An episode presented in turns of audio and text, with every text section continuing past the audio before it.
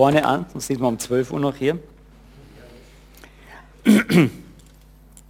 Die größte Katastrophe, die es jemals gegeben hat, unter der die ganze Schöpfung leidet, ist der Sündenfall. Ähm, es ist uns als Christen oft, denke ich, viel zu wenig auch bewusst, was dort alles passiert ist. Die zweite Katastrophe, die mindestens so groß ist wie die erste, ist wegen der ersten passiert. Nämlich, dass der Sohn Gottes, der Schöpfer Himmel und der Erden, an ein Kreuz genagelt wird und dort stirbt. Das ist eigentlich auch eine Katastrophe. Aber sie hat dazu geführt, dass die erste Katastrophe ihre Dunkelheit verliert. Und ich möchte heute eine Zusammenfassung eigentlich geben, was wir über die letzten Monate oder ich über die letzten Monate immer wieder auch angesprochen habe. Noch einmal in dieser Serie beginnen, Begegnung mit Gott ist auch in erster Linie Begegnung mit der Gnade Gottes. Und das möge uns heute hoffentlich begleiten. Wenn wir Christen werden, dann haben wir im Allgemeinen ein großes Ziel, nämlich eine positive Veränderung, oder?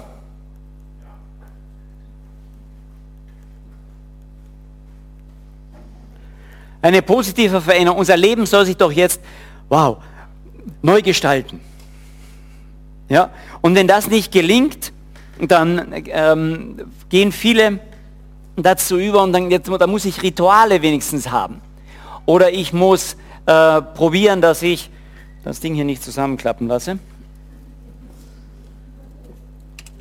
Jawohl, danke schön. Oder ich muss, äh, manche denken, ich muss mich taufen lassen dann. Und ab der Taufe wird alles anders.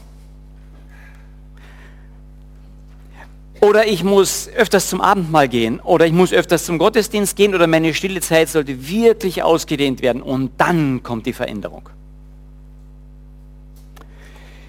Ich werde euch heute da ein bisschen enttäuschen.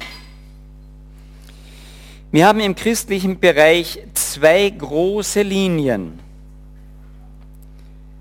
in dieser Sache Veränderung. Die eine Linie Das ist, die kennen wir alle, die Linie Gnade. Gnade verändert? Hoffentlich. Die zweite Linie ist Gesetz.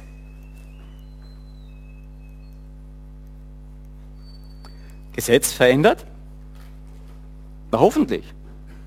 Es gibt ja ein paar Eltern hier, die erziehen ihre, ihre Kinder. Oder probieren es. Ich bin immer noch am Probieren. Nach 15 Kindern probiert man immer noch. Ich erziehe meine Kinder in erster Linie natürlich nur nach Gnade. Ich bin ihnen so was von gnädig. Ja? Fragt sie. Sie werden mir sofort widersprechen. Ja? Ich erziehe meine Kinder massiv und stark nach Gesetz. Halte das, auch die Tischmanieren, komm pünktlich nach Hause und so weiter. Und wenn du das nicht tust, ja dann. Ja, dann gibt es kein Handy mehr und dann dürfen wir heute nicht Fernsehen und so weiter. Nach Gesetz. Ja? Ähm, ganz plakativ gesagt, das ist Dressur. Ich dressiere meine Kinder. Das kann ich mit meinem Dackel machen zu Hause, das kann ich mit meinen Kindern machen, das mache ich mit meiner Ehefrau. Und wenn ich halbwegs gut drauf bin, auch noch mit mir. Nach Gesetz. Ich diszipliniere mich. Gibt es dadurch Veränderung? Naja, mal mehr bescheiden, mal mehr üppiger. Ja? Meine Kinder wissen sich zumindest, wie sie die Tischmanieren eigentlich einhalten sollen. Ob sie sie einhalten, bei mir ist was anderes. Oft halten sie sie besser ein woanders. Ja, aber es, es funktioniert etwas. Ja? Gesetz führt zu einer gewissen Verhaltensänderung.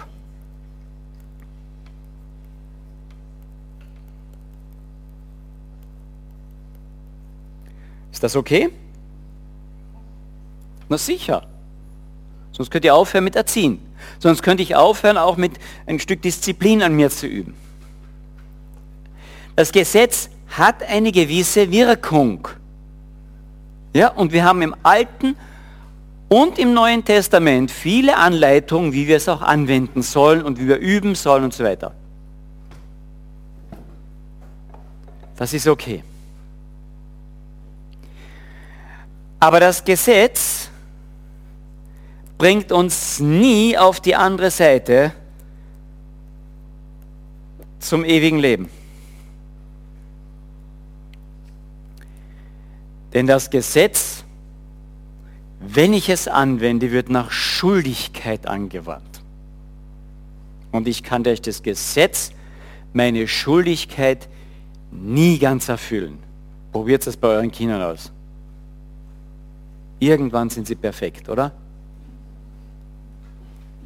Und wenn sie tausend Jahre alt werden, sie sind es nicht. Sie sind es nicht. Und sie werden es nicht werden. Das Gesetz hat in sich keine Kraft, hinüber in die Ewigkeit uns zu bringen, weil wir es nicht erfüllen können zur Gänze. Könnte man ganz viel noch drüber sagen, aber heute läuft die Zeit etwas zu schnell. Also das Gesetz da haben wir ein Problem. Es geht nicht hinüber. Gehen wir zur Gnade. Und ich möchte dazu noch einmal Johannes Evangelium, erster Kapitel lesen. Am Anfang war das Wort und das Wort war bei Gott und das Wort war Gott. Das war am Anfang bei Gott. Alles wurde durch dasselbe geschaffen oder gemacht und ohne dasselbe wurde auch nicht eines, das geworden ist. In ihm war Leben und das Leben war das Licht. Jesus sagt, ich bin der Weg, die Wahrheit und das Leben. Das ist er. In ihm war Leben und das Leben war das Licht am Menschen und das Licht scheint in der Finsternis und die Finsternis hat es nicht erfasst. Und dann Vers 9. Das war das wahre, wahrhaftige Licht. Entschuldigung, ich wollte es hinschreiben, damit die, die nicht unter Sprache so schnell sind, das auch gleich sehen können. Johannes 1. Das war das wahrhaftige Licht, das in die Welt kommt, jeden Menschen, erleuchtet, jeden Menschen erleuchtet. Und er war in der Welt und die Welt wurde durch ihn und die Welt kannte ihn nicht. Er kam in das Seine und die Seinen nahmen ihn nicht auf. So viel ihn aber aufnahm, denen gab er das Recht, Kinder Gottes zu werden. Und Vers 14, und das Wort wurde Fleisch und wohnte unter uns und wir haben seine Herrlichkeit angeschaut, eine Herrlichkeit als eines Eingeborenen vom Vater voller Gnade und Wahrheit. Dieser eine war jemand anderes, es war ein Eingeborener, das heißt nicht ein Ureinwohner. Ja, das griechische Wort ist eigentlich ein Unogenetiker. Diese zwei Worte sind da drin. Ein einmalig in seiner Genetik. Und wir haben das eben äh, ganz toll schon bei Jesaja drinnen. Da heißt es, ich habe das schon mal hier gesagt, ein Kind ist uns geboren und ein Sohn ist uns gegeben. Und die Herrschaft ruht auf seiner Schulter. Und dort wird diese beiden Aspekte schon gezeigt. Ein Kind wird geboren, ein Mensch, der wird geboren. Aber ein Sohn wird uns gegeben, weil den gab es schon immer. Der Sohn Gottes. Und die beiden Dinge fließen da zusammen in Jesus Christus. Mensch geworden und Gott. Ein Kind geboren, ein Sohn gegeben. Ein Uno-Genetiker. Einmalig in seiner Genetik. Und dieser Eingeborene kommt in das Seine und ist das Licht der Welt. Und er scheint in die Finsternis. Und wir, wir wissen es, dass er in die Finsternis schien. Er kam in die Finsternis er starb in der Finsternis, um unsere Finsternis auf sich zu nehmen, um diesen Tausch zu machen, dass er in die Finsternis kommt, unsere Finsternis auf sich nimmt und wir sein Licht bekommen. Und in der Ewigkeit ist nur Licht. Was hat die Finsternis zu schaffen mit dem Licht? Nichts. Probier das einmal. Ja? Mach deine Hände zu. Ja? Da drin ist dunkel. Ja? Ganz dunkel. Seht ihr es? Versteht ihr? Licht und Finsternis hat nichts Gemeinsames. Ja? Ich kann sagen, hier ist ganz dunkel, jetzt bringe ich es hierher, jetzt schütte ich es hier aus und jetzt ist hier dunkler. Es geht nicht. Das Licht kam in die Finsternis und dort machte es einen Tausch. Und dort wurde Jesus Christus zur Sünde, zur Finsternis, sodass sogar die Sonne verfinstert wurde. Damit wir Licht sein können und ins Licht gehen können. Und das verdienen wir, indem wir das Gesetz ganz fest halten, oder? Nein. Das ist Geschenk. Immer Geschenk. Ja, wir nickt mit dem Kopf, klar. Aber wie ist das, wenn es uns im Alltag persönlich betrifft? Ja? Jetzt sind mir wieder einige Worte oder eine Art herausgerutscht gegenüber meinen Kindern, die gefällt mir nicht. Ah, die haben mich aber so gereizt und die haben es verdient, natürlich. Aber Jesus hätte es etwas anders gemacht. Da war Finsternis.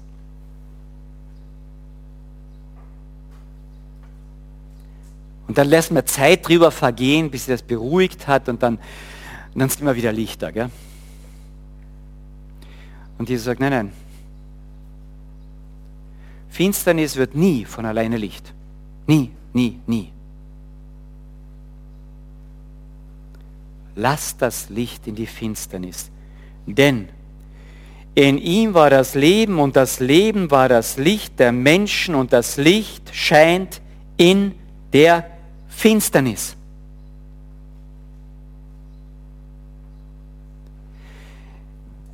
Gerade hier oben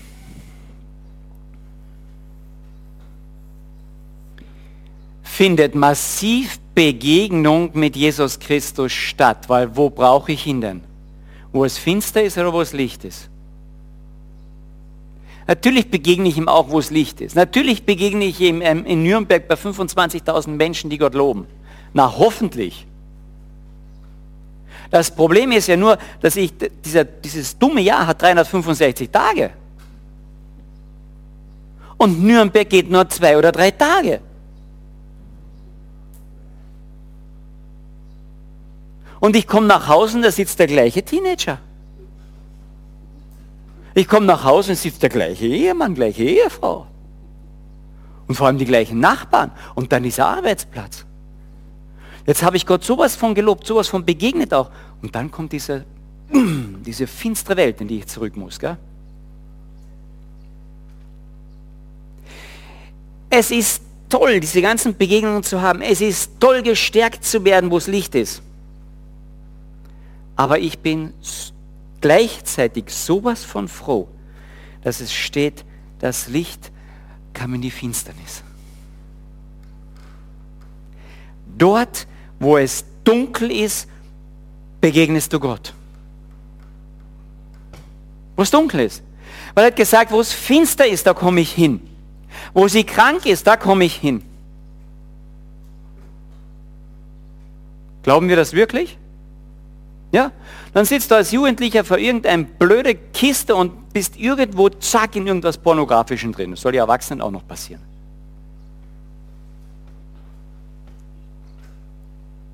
Wo ist Jesus? Wenn ich Christ bin, ist er in mir. Dann mache ich, dass er durch meine Augen das anschaut.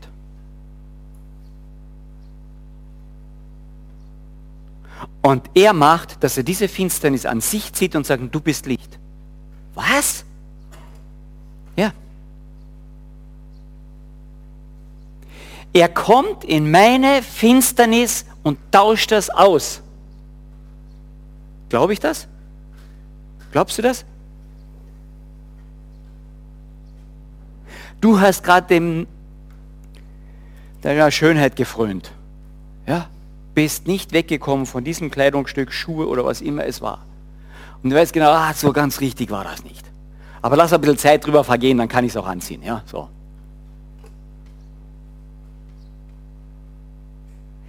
Lass Jesus Christus immer dann, wenn es finster, wir denken manchmal, ja, es nur grau ist, gell? lass es dort genau hinein. Sag, Herr, ich muss dir hier begegnen. Und Jesus sagt, ja, deswegen bin ich gekommen. Licht in die Finsternis. Nicht, weil du was geleistet hast, weil du jetzt gut Buße tust. Das sollst du auch tun, das ist gut. Aber wenn du Christ bist, kommt das Licht in deine Finsternis tagtäglich und immer herein und du lebst aus der Gnade. 1. Mose, Kapitel 12. Da wird der, der Abraham berufen. Meine Güte, was macht die Zeit heute? Das ist furchtbar. Da wird der Abraham berufen. Als dieser große Erzvater.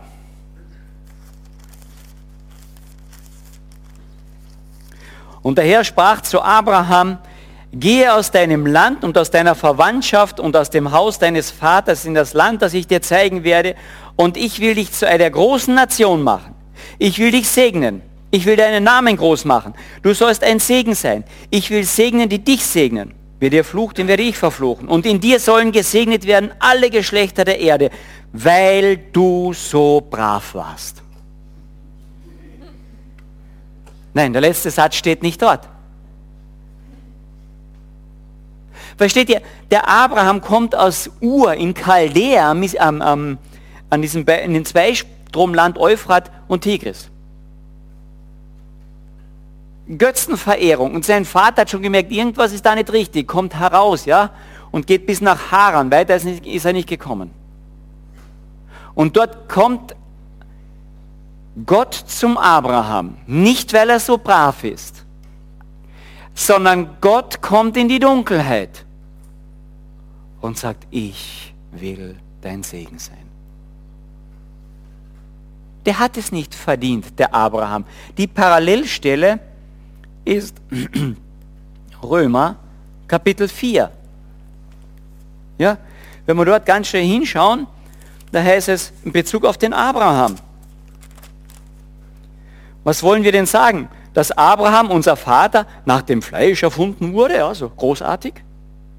Denn wenn Abraham aus Werken gerechtfertigt worden ist, so hat er etwas zum Rühmen, aber nicht vor Gott.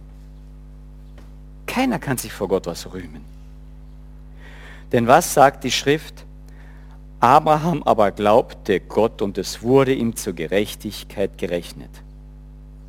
Dem aber der Werke tun will, ja, der wird den Lohn nicht, dem wird der Lohn nicht angerechnet nach der Gnade, sondern nach Schuldigkeit. Wenn du Werke tun willst, dann musst du deine ganze Schuld dort abbüßen. Probier's einmal.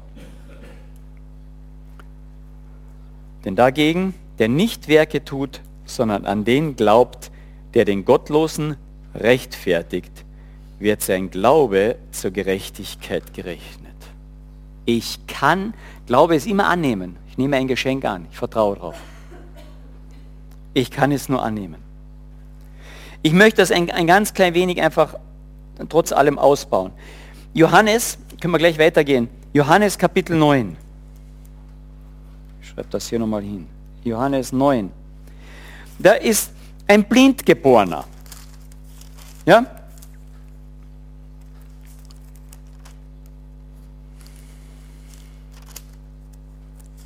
Da begegnen die Jünger an der Straße und als er vorüberging, da sah er einen Menschen blind von Geburt. Und seine Jünger fragten ihn und sagten, Rabbi, wer hat denn jetzt gesündigt, dieser oder seine Eltern, dass er blind geboren ist? Hier ist eine Katastrophe. Ursache für die Katastrophe, Sünde. In gewisser Hinsicht immer, ja? Aber wir gehen sofort, personifizieren sie gleich. Hier hat jemand sein Bein gebrochen, nächsten Sonntag kommt er mit Gips her. Oh, was hast du angestellt, dass sich Gott so schlagen muss?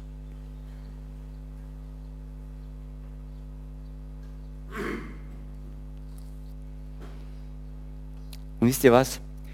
Jesus geht auf die Frage nicht ein. Er beantwortet sie. Er sagt nicht, ja, die Eltern. Ja, er. Er sagt, die falsche Frage. Das ist nicht das Problem, sondern der ist blind geboren, damit Gott verherrlicht werde. Ja, wie denn das? Jesus antwortete, weder, weder dieser hat gesündigt, noch seine Eltern, sondern damit die Werke Gottes an ihm offenbar würden. Wir müssen die Werke dessen wirken, der mich gesandt hat, solange es Tag ist, denn es kommt die Nacht, da niemand mehr wirken kann. Solange ich in der Welt bin, bin ich das Licht der Welt. Hallo, das sagt er im Zusammenhang mit einem Blinden. Wie viel Licht hat ein Blinder? Wo hinein scheint das Licht? In die Finsternis. Aber als er dies gesagt hatte, spie er auf die Erde und breitete einen Teig aus dem Speichel und, sprich, und strich den Teig auf seine Augen und er sprach zu ihm, gehe hin, wasche dich im Teich Siloa, was übersetzt wird, Gesandter. Da ging er hin, wusch sich und kam sehend zurück. Das ist die Aufgabe Jesu. Er will nicht hier Gericht halten in erster Linie, sondern er sagt, ich bin das Licht der Welt. Dort, wo es dunkel ist, Licht hinein. Und das wollte er durch das ganze Evangelium, durch sein ganzes Leben immer wieder zeigen. Dort, wo einer lahm ist, oh, jetzt muss er gehen können. Nein, Licht hinein. Wo einer nicht mehr sehen kann, Licht hinein. Gerade wo es dunkel ist, wo wir, wo wir meinen, hier ist niemand mehr da. Wir haben das, es geht, wir können so viele Beispiele haben. Markus 6, ja. Ich schreibe es hin, wir werden nicht jetzt das lesen. Ich hoffe, dass man es lesen kann. Wahrscheinlich nicht.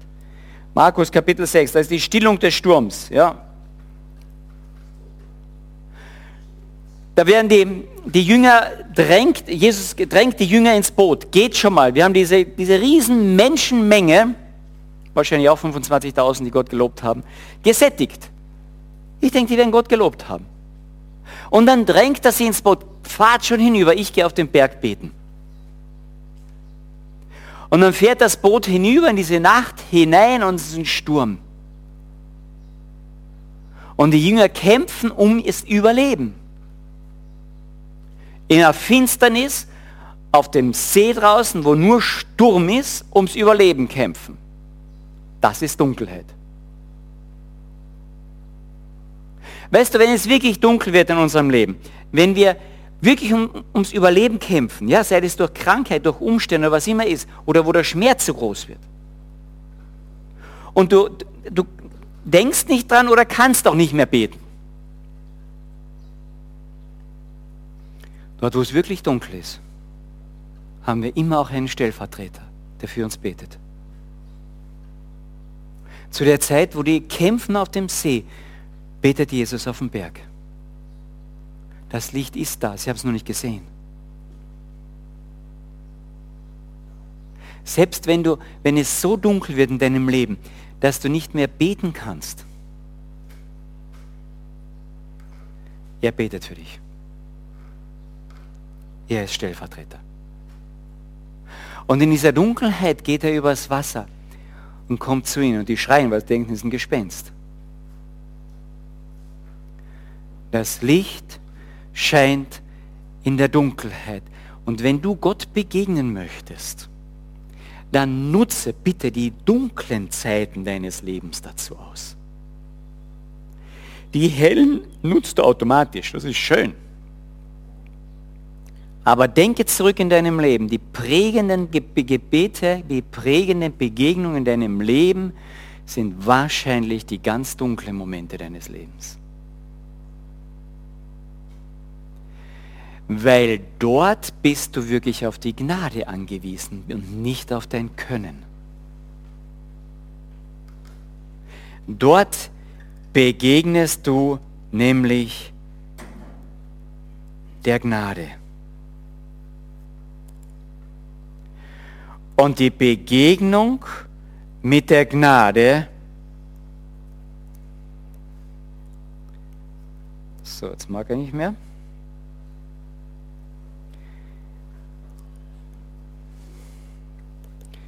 Manchmal glaubt man wirklich,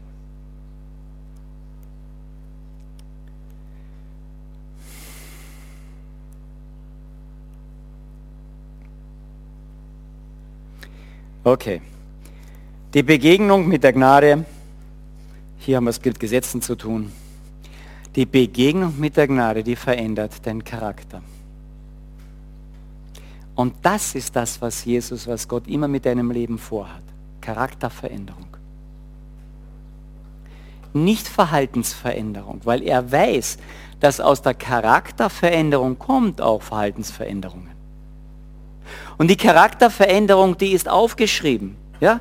Im Galaterbrief, die Frucht des Geistes aber ist Liebe, Friede, Freundlichkeit, Geduld, Langmut, Sanftmut, Selbstbeherrschung, Keuschheit, all diese Dinge. Aber das ist im Charakter. Und das passiert in der Begegnung mit der Gnade. Wo ich gerade Jesus ans Kreuz nagel, Herr, was mache ich gerade mit dir? Du machst mit mir gerade diesen Austausch. Ich nagel dich ans Kreuz, damit ich nicht dorthin gehen muss, sondern Licht werde. Das will ich eigentlich nicht. Und Jesus sagt, ist okay. Das ist die Begegnung mit der Gnade. Die Jünger, die auf dem See draußen sind, die haben den Tod vor Augen. Und dann kommt Jesus ins Boot und es ist still. Weil sie so fest gerudert haben? Nein, es ist ihnen geschenkt worden. Gnade. Sind die 5000 vorher, die, die gesättigt worden sind, die haben so viel gezahlt dafür, waren so brave Zuhörer? Nein, es ist Gnade. Aus diesen paar Fischen und Broten macht Jesus das. Dieser Abraham, weil er so nett war? Nein, es war Gnade, weil Jesus Gott ihm diesen Segen einfach geschenkt hat. Dieser Blinde, Nein, er hat Jesus nicht einmal gesehen. Es war Gnade, weil das Licht in die Finsternis kommt. Ich könnte noch so viele Beispiele sagen, aber ich will es auf die Spitze treiben. Psalm 51, Vers 7. Wir haben letzte Jahr Diskussion darüber gehabt. Wie gnädig muss uns Gott sein? Wie kann dieser Gott das alles zulassen? Gerade auch mit dem Leid kommt das dann auch.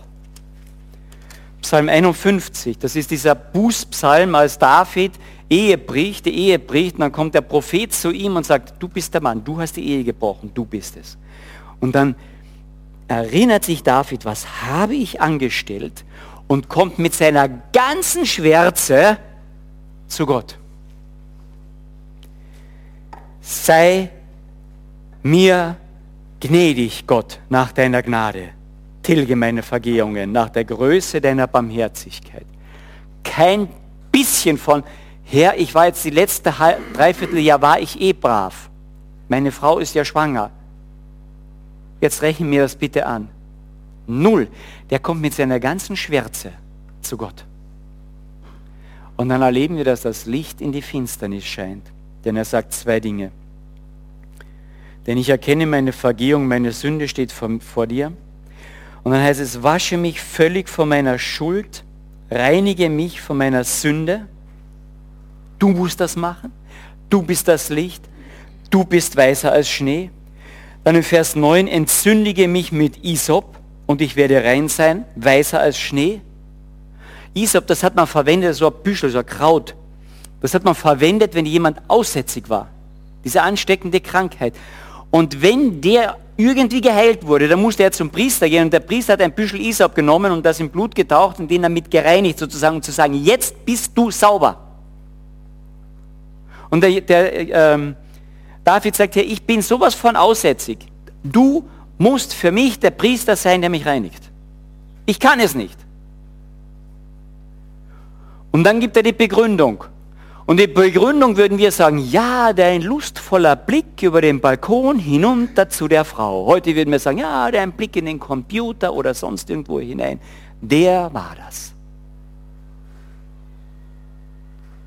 Weißt du, was, hier, was da dafür für eine Begründung gibt?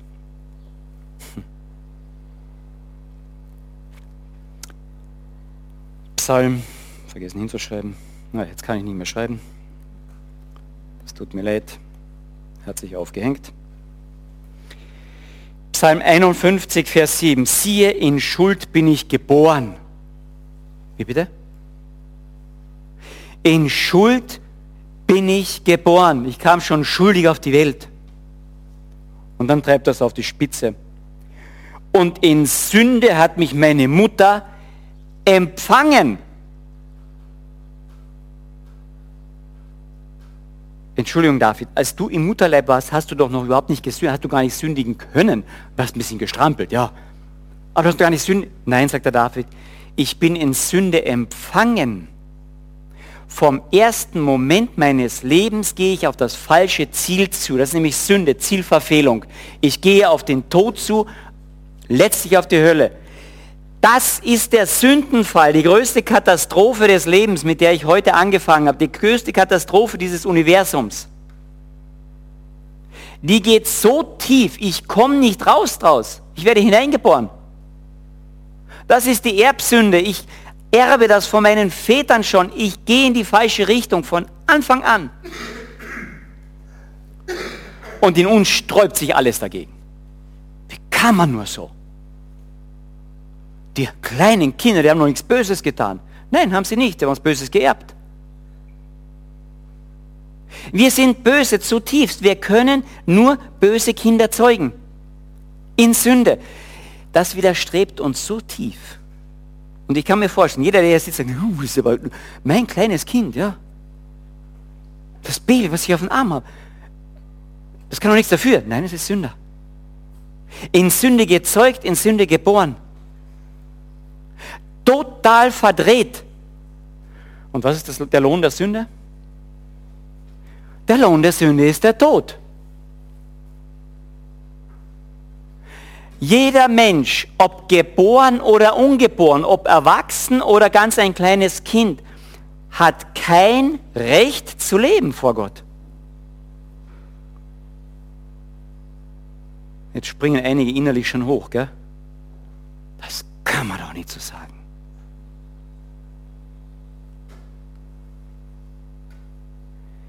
Ich tue es noch einmal auf die Spitze treiben. Jede Abtreibung, die passiert, ist Folge der Sünde. Auch Konsequenz der Sünde. Ich habe vor Gott kein Recht, nicht einmal im Mutterleib zu leben vor Gott. Ich habe es nicht. Boah, da tut sich was in uns, gell? Jeder Mensch hier auf der Erde, ob er im Mutterleib lebt, als Baby oder als Erwachsener, lebt im Moment nur deswegen, weil Gott ihm gnädig ist. Weil noch Gnadenzeit für die Person ist. Gut, wenn ich die ewige Gnade angenommen habe durch das Kreuz, dann weiß ich, dass meine Gnadenzeit bereits ewig ist. Aber jemand, der das nicht angenommen hat, der lebt hier auch nur aus der Gnade. Christus starb für jeden am Kreuz, oder? Für alle, nicht nur für die, für die Braven oder für die Christen. Und alle hier draußen oder hier drinnen, der Christus nicht kennt, lebt aus der Gnade. Jedes Kind im Mutterleib lebt aus der Gnade. Aber wir haben zu verkünden, dass diese Gnade auf der einen Seite ein Ende hier hat, aber durch Jesus Christus eine Ewigkeitsfortsetzung haben kann. Versteht ihr, wenn wir wirklich glauben, dass diese erste Katastrophe uns wirklich in den Abgrund gestoßen hat, wirklich in die Finsternis gestoßen hat, vom Mutterleibe an, von Zeugung an, dann verstehe ich auch, was wirklich Gnade ist. Da kann ich nämlich wirklich nichts beitragen dazu. Es ist Gnade. Und wenn wir dieser Gnade begegnen, dann verändert das uns. Nicht, wenn wir unserer Bravheit begegnen. Wenn wir das Gesetz brav tun, das ist schön, das ist nett. Aber das Gesetz bringt nie Frucht. Nie. Die Begegnung mit der Gnade, die bringt Frucht für die Ewigkeit. Weil diesen Charakter, Liebe, Friede, Freude, Geduld, den nimmst du mit in die Ewigkeit. Deine braven Tischmanieren, uh die nicht. Versteht ihr jetzt, warum die Gnade und die Begegnung mit der Gnade sowas von wichtig ist? Wir feiern heute das Abendmahl.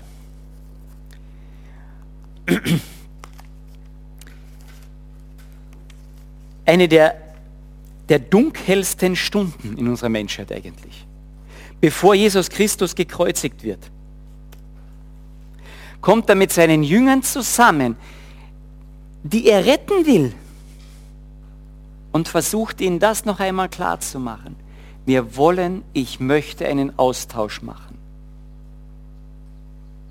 Mein Blut für euch. Mein Leib für euch. Damit ihr Töchter und Söhne Gottes sein dürft, die im Licht vor diesem Vater einmal stehen dürfen. Spotless. Ohne irgendeinen Fleck. Wo der Vater dich anschauen wird und sagt, du bist mein Sohn, du bist meine Tochter. Ohne irgendeinen Fehler. Und du stehst dort und sagst, wow, danke, das habe ich geschenkt bekommen. Das ist Gnade. Leben gibt es nur aus der Gnade. Deswegen möchte ich euch einladen, an diesem Abendmahl teilzunehmen. Vielleicht das erste Mal in deinem Leben ganz bewusst. Ich möchte die Gnade wirklich annehmen. Ich möchte diesen Austausch vollziehen. Ich möchte zeigen, ich, ich bin schuld, dass Jesus Christus am Kreuz angenagelt wurde, sein Blut vergossen würde. Ich möchte es an mir anwenden. Ich möchte seine Reinheit und gebe ihm meine Unreinheit. Oder wenn du das das x-te Mal gemacht hast und du denkst, ich komme von irgendeiner Sünde nicht los oder ich falle immer wieder rein, dass du sagst, Herr, ich danke dir, dass ich in diese Sünde, in diese Schwärze meines Lebens, an diesen dunklen Punkt meines Lebens ständig und immer dein Licht reinlassen darf. Du bist mir weiterhin gnädig. Ich möchte dir in diesem dunklen Punkt begegnen, weil das schafft Veränderung. Weil meine ganze Anstrengung, mit dieser Sünde zurechtzukommen, hat mich immer nicht verändert. Aber die Begegnung in diesem dunkelsten Punkt mit dem Licht, die kann Veränderung schaffen. Ganz langsam aus diesem Punkt sich herauszubewegen, weil ich diesen Christus nicht ständig ans Kreuz nageln will. Lass das Licht in die Finsternis. Ich möchte noch beten. Jesus Christus, wenn wir jetzt das Abendmahl feiern, das du eingesetzt hast, in einer der dunkelsten Stunden deines Lebens, bevor du ans Kreuz gingst, wo das Licht ausging, wo du in die Finsternis gingst, damit wir ins Licht gehen können, möchte ich dich bitten, dass wenn wir dieses Mal als Erinnerung feiern, dich ganz bewusst in unsere Dunkelheit lassen, um dir dem Licht in unserer Dunkelheit zu begegnen, damit Frucht entstehen kann, Charakterveränderung dass wir das ständig in unserem Leben vor uns haben. Und diese Zusage von dir, wir dürfen leben aus der Gnade. Ich danke dir persönlich sehr dafür. Amen.